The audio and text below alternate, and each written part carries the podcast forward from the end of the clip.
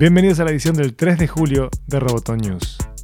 Este podcast es presentado por Mundial, estudio de diseño e identidad visual.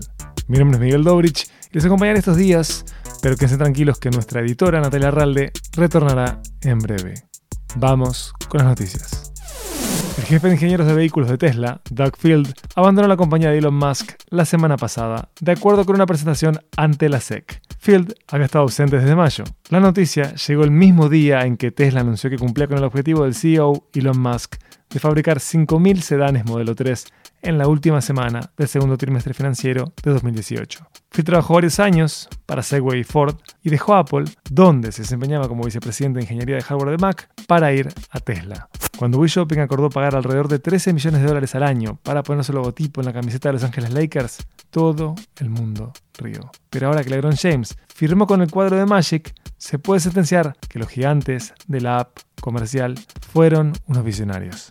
Un fallo de Facebook provocó que los contactos bloqueados de más de 800.000 personas fueran desbloqueados. A través de un post en el newsroom de Facebook publicado el lunes 2 de julio, la plataforma informó que el fallo estuvo activo entre el 29 de mayo y el 5 de junio. La noticia del bug, del fallo, llegó tan solo unas horas después de que Facebook admitiera en un documento entregado al Congreso de los Estados Unidos que siguió compartiendo datos de usuarios con 61 empresas y desarrolladores, hasta seis meses después de la fecha en la que supuestamente cortaron el acceso a información personal a externos en 2015.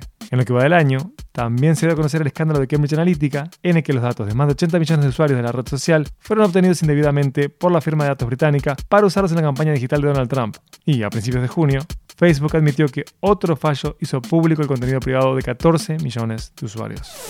Amenaza Roboto es parte de Dopcast. Sigue Amenaza Roboto en arroba amenaza roboto, facebook.com barra amenaza y www.amenazaroboto.com. Hasta la próxima.